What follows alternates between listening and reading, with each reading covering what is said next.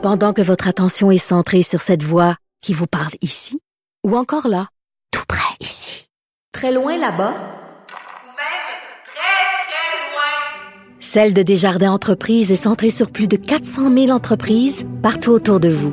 Depuis plus de 120 ans, nos équipes dédiées accompagnent les entrepreneurs d'ici à chaque étape pour qu'ils puissent rester centrés sur ce qui compte, la croissance de leur entreprise.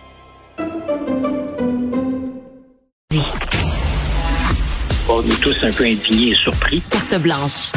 C'est pas surprenant qu'ils se réveillent avec de mauvaises surprises et qu'ils n'ont juste pas trouvé le courage de dire non.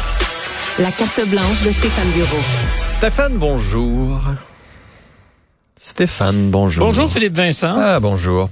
Comment vas-tu? Ça va, toi? Ben, ça va comme vendredi, prêt à virer le monde à l'envers. Je me réveille toujours un peu guilleret le vendredi, sachant que c'est ben, c'est le jour où ça se passe. Donc euh, la, la, semaine et le travail de la semaine trouvent leur aboutissement généralement entre 8h et 9h30 le vendredi soir. J'ai très hâte.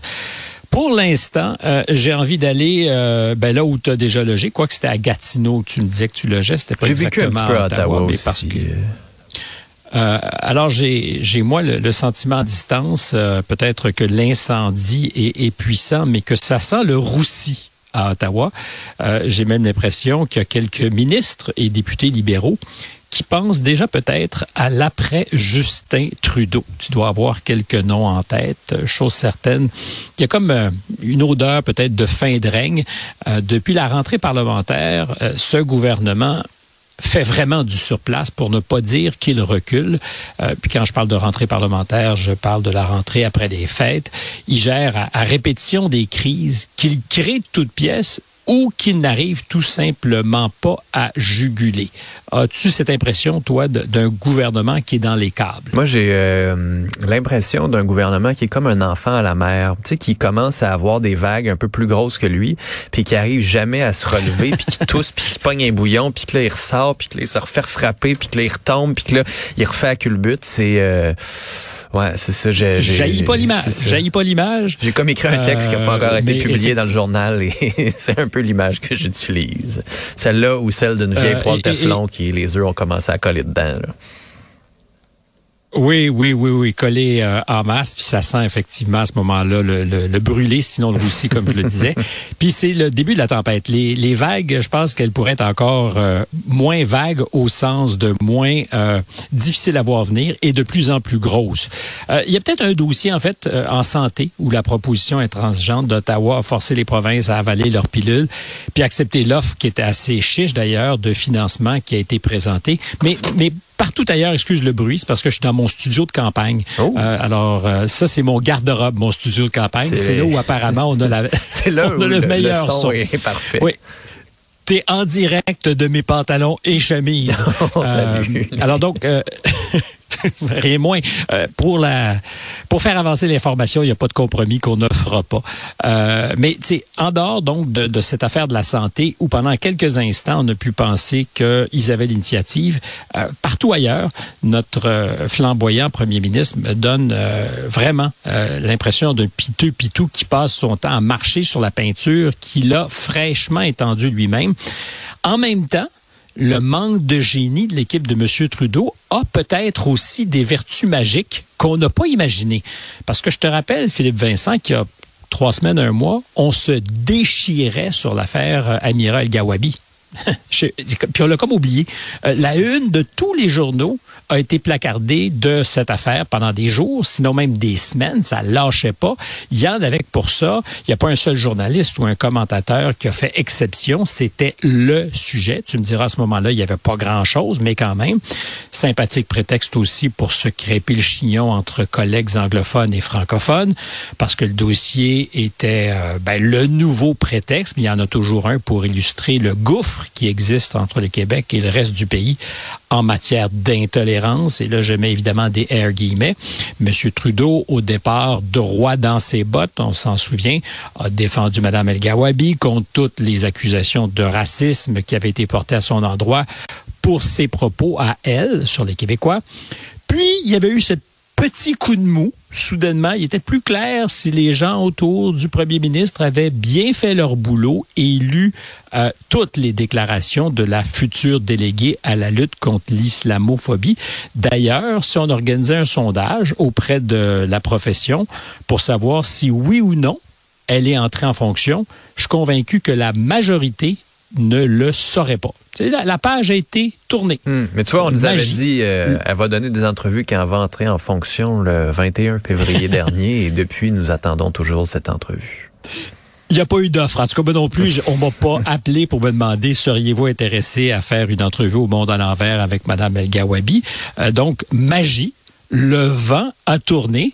Là, c'est une odeur de mets chinois qui vient titiller les narines de la profession journalistique, euh, comme si on s'était commandé un numéro 4, mais pour l'ensemble du pays. C'est pas un numéro 4 pour 6, mm. un numéro 4 pour tout le monde. La table était mise pour changer le menu au moment parfait. Alors, on laisse l'affaire El Gawabi pour l'ingérence étrangère. Ben, ça, c'est d'ailleurs l'expression consacrée. L'ingérence étrangère tous azimuts, euh, ça ouvre la porte à ce qu'il n'y a pas que les Chinois qui soient un jour peut-être montrés du doigt. Euh, ben, les Iraniens et les Russes aussi. Euh, les Iraniens et les aussi, Russes exactement. sont donnés aussi un peu à joie. Donc, euh, il n'y a pas donc euh, un, des mets à table. Il y a peut-être autre chose aussi. Euh, ceci étant dit, ce plat ou ces plats sont aussi indigestes, mais ça nous permet, ça nous permet ou ça nous permet euh, de garder quoi Les baguettes en l'air. Euh, donc, cric crac croc, nous découvrons que les services secrets chinois, peut-être d'autres, ont gagné leurs élections et souhaitaient un gouvernement libéral minoritaire. C'est ce qui retenait notre attention il y a deux semaines. Euh, un peu plus et on apprendra peut-être un jour que c'est eux, les Chinois, qui ont coulé l'info pour permettre aux libéraux de respirer un peu dans l'affaire El Gawabi, si c'est vrai qu'ils sont des, des, alliés de facto. Évidemment, je ne suis pas sérieux. Euh, la, la, réponse de M. Trudeau, ben, c'est comme s'il s'imposait, dans une perspective encore un peu asiatique, le supplice de la goutte d'eau. Il refuse d'ouvrir une enquête publique. Alors, je sais, tu l'as souvent souligné, et je suis aussi en partie d'accord, qu'est-ce qu'on pourrait vraiment apprendre dans une enquête publique, puisque l'essentiel des témoignages, pour des raisons de sécurité nationale, devrait probablement être protégé. Mais on est malheureusement politiquement ou heureusement politiquement rendu là. Je suis convaincu, je te le disais la semaine dernière, qu'il n'y aura pas d'autres alternatives euh, viables pour le gouvernement euh, avec tout ce que ça comporte de risques et, d'informations que nous ne pourrons pas avoir. Alors, qu'est-ce qu'il propose? Nommer un sage. Je parle de M. Trudeau, nommer un sage au-dessus de tout soupçon, capable d'exercer le bon jugement et qui décidera à la suite, euh, essentiellement, si oui ou non, on doit euh, mettre sur pied une commission d'enquête publique pour faire la lumière sur l'ingérence étrangère. Quand je disais que c'est le supplice de la goutte, ben c'est ça. Il a, annoncé quelque chose euh, qui n'a absolument rien réglé à l'impasse politique dans laquelle il se trouve. On peut parier d'ailleurs qu'il y avait personne qui était en tête de notre premier ministre ou de son équipe. Le casting n'avait pas été fait parce que si c'est ça l'objectif, t'annonces ton intention de nommer un ou une sage, puis dans les minutes qui suivent, dans l'heure qui suit, tu dis voici la personne désignée pour éviter qu'on se mette à spéculer collectivement sur la place publique, sur euh, ce que pourra faire comme travail cette personne, sur les conditions dans lesquelles cette personne va travailler et surtout sur euh, les, les, meilleures qualifications pour cet éventuel sage qui aura à réfléchir sur la suite des choses. Euh, pour l'instant, ce que ça donne à penser, c'était juste une idée. On a lancé la balloune, puis on espérait gagner du temps. Wow! euh, et pendant ce temps, justement, toutes les personnes qui pourraient être recrutées comme sages en chef sont plus ou moins en train de se commettre publiquement sur la question. Puis je pensais entre autres à l'ancien directeur des élections, M. Kingsley, euh, qui aurait peut-être été parfait pour ce rôle de sage, mais qui, je pense, a déjà dit dans un média anglophone qu'il était favorable à une enquête publique. Donc cette personne ne peut pas être engagée pour réfléchir à l'idée de faire ou non une enquête, puisqu'il a déjà, lui, tiré sa conclusion. Mais pas mal tout le monde a déjà eu la réflexion, que... en fait. Exactement. Alors, tu sais, combien va-t-il rester de candidats sérieux dont on ne pourra pas soupçonner l'opinion quand la vaillante équipe du premier ministre aura fait son choix? Euh, tout ça, alors qu'on découvre depuis quelques jours, t'en parlais je pense hier à l'émission, la présence au Québec de deux possibles postes de police chinois officieux.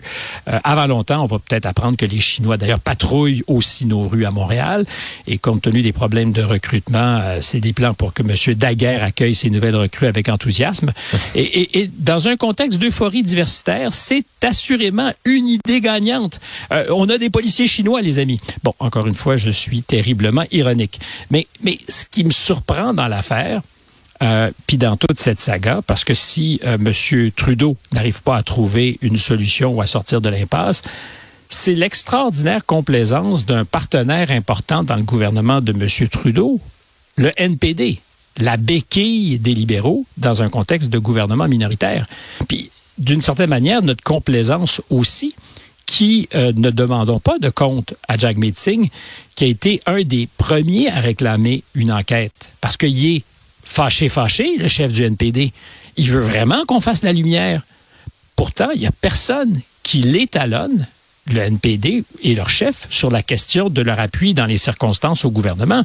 Parce que si l'enjeu démocratique et la question de l'ingérence étrangère est, fondamentale, puis je pense que effectivement, c'est une question très sérieuse. On n'est pas dans on n'est pas dans les bagatelles, on n'est pas dans l'accessoire.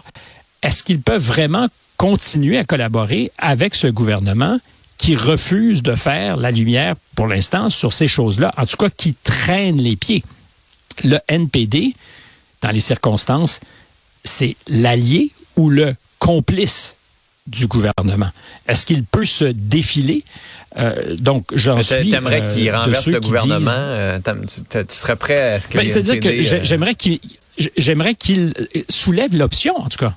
Euh, L'idée, c'est est-ce que tu dois renverser, euh, forcer un vote de confiance et renverser le gouvernement, ou sur la place publique dire, au-delà de ce qu'on demande d'une enquête publique, on est prêt à, à se mettre à table et dire, euh, ben, si vous refusez ou si vous continuez à vous traîner les baskets, mm on pourrait tenter de vous retirer notre soutien. Ça devient très, très concret. Et évidemment, ça donne la mesure de ce que leur lamentation, leur demande d'enquête, c'est du sérieux ou c'est de l'hypocrisie. Parce mmh. que si tu y crois vraiment, tu dis, moi, j'ai les moyens de faire la différence. Si c'est une question de principe, j'ai les moyens d'en faire la démonstration. Euh, et, et c'est là qu'on est. Alors, avant de faire tomber le gouvernement, la question, c'est d'abord, sont-ils prêts à se commettre jusque-là? Et à ce jour, nulle part, je n'ai lu de commentaires, je n'ai lu euh, d'articles sur ce que j'appelle euh, la complicité de facto du NPD, qui a tiré dans cette collaboration avec le gouvernement ses marrons du feu. Ils ont obtenu certaines choses qu'ils voulaient. Euh, Est-ce qu'aujourd'hui, donc, on est en face d'une situation qui demande, parce que c'est un enjeu de principe, de euh, mettre ces euh, machins sur la table? Ces machins. Ça. Est-ce que c'est. Euh, donc, je comprends que c'est pas politiquement correct et que M. Singh nous dirait que ces affaires-là sont fluides, disons. Euh, donc, est-ce qu'il est prêt à mettre quelque chose sur la table et, à mettre ses Donc, guts. Allons-y comme ça. Exactement. Va-t-il va-t-il mettre ses guts, guts. à la table? Euh, euh, je, je, retiens euh, la, la, suggestion. Bon. et et c'est, me semble-t-il, en tout cas, une bonne question. Et je serais curieux qu'on la pose au chef du NPD. J'aimerais ça qu'à Ottawa, quelqu'un dise Hey, êtes-vous prêt, vous, à forcer euh, un, un, vote de confiance si on n'arrive pas à faire la lumière sur euh, cette ingérence étrangère? Elle vous inquiète? Est-ce que vous êtes inquiète assez pour prendre des risques? Mm. Euh, voilà, en tout cas, une des choses qui, ce matin, me, me, titillait et me, me démangeait les, les guts. Stéphane. Bonne émission ce soir. On te regarde à 20h à TVA. Salut. Elle sera bonne, elle sera bonne. Jean-Pascal, qui remonte dans le ring à 40 ans. Première entrevue qu'il va donner. Il veut euh, retourner dans le ring pour redevenir champion du monde. Émile Bilodeau. Puis ça, c'est vraiment le monde à l'envers. Est-ce que tu aimes Émile Bilodeau? Euh, oui. Ben, donc, monde à l'envers, je te dis pourquoi. Parce que euh, il veut parler de musique, mais il veut plus parler de ses engagements politiques. Hmm. Quand j'ai appris ça, je dis, c'est pas sérieux. Émile Bilodeau, il me semble que c'est un artiste engagé. Et il parle. Exactement. Euh, donc, pourquoi? Ben, la question se posera. Et dernière affaire, débat intéressant parce qu'on en avait parlé à l'émission.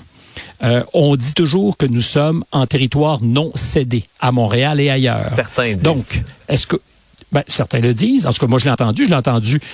Quand tu l'entends au Centre Bell, c'est que ça s'est rendu euh, dans des environnements qui, théoriquement, n'étaient pas terriblement woke. Donc, est-ce que la famille Molson serait prête à redistribuer maintenant ses profits? Pour euh, ou auprès des communautés autochtones afin de, ben, de payer le prix de ce que le Centre Bell est en territoire non cédé. Est-ce que collectivement, on est prêt à mettre notre portefeuille là où nos babines sont? Stéphane, bonne émission.